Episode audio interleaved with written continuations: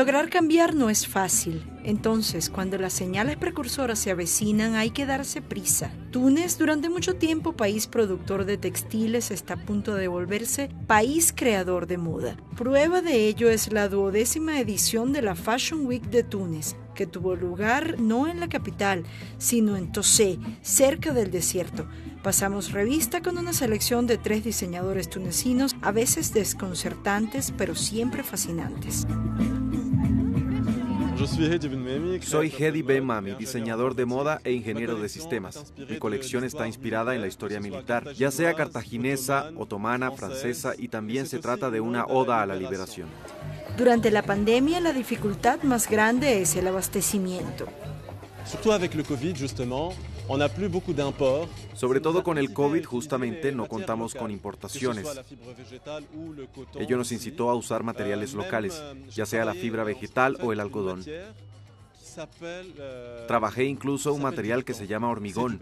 Es hormigón que parece cuero. Es una innovación que hice y sustituye el cuero. La moda es un asunto de tecnicidades, pero también de mensajes por comunicar. La moda es un mensaje político porque si vous avez remarqué aussi dans la collection, il y a La moda es un mensaje político porque tal como pude ver la colección, hay looks a través de los cuales me burlé incluso de la fanfarria de los políticos y de la clase dirigente.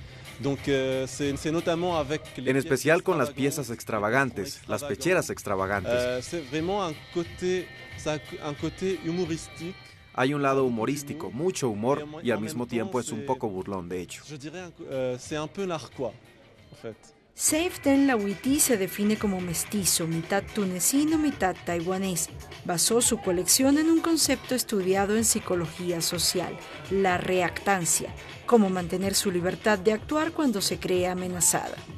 Donc ma collection en fait ce soir c'était euh, somehow euh, genre un cyberpunk kid. Mi colección esta noche fue del tipo Cyberpunk Kids. Entonces ataco la censura y el sexo.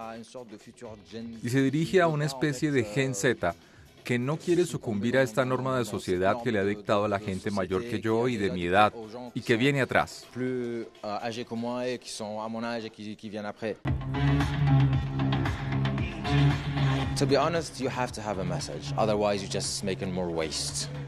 Siendo honesto, usted debe tener un mensaje.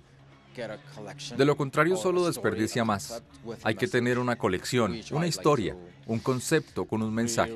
Tratamos de regenerar el planeta, de salvarlo. Entonces sí, o hay un mensaje o es inútil.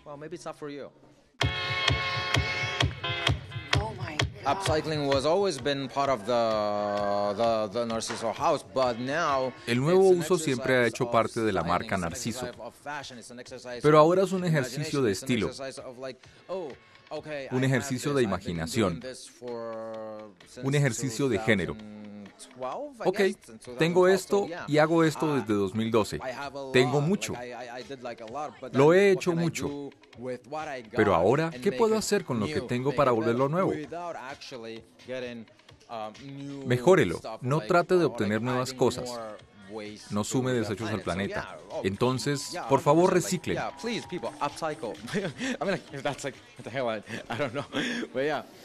Brian Klee no tiene 30 años aún, pero ejerce las artes plásticas desde temprana edad.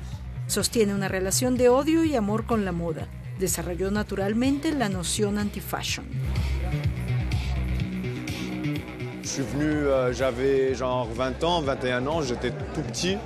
Vine cuando aún tenía 20 años o 21. Era pequeño, incógnito en este mundo, porque en general el medio de la moda en Túnez son amigos que estuvieron juntos en el liceo. Yo vine de ningún lado. Tuve mi primer desfile en el 2015. Primer desfile, primera aparición con Lelibé, con Libération en París, con Yamamoto, Rick Owens, Elisab en el mismo editorial. No conocía a nadie, hice contactos, conocí gente y eso fue.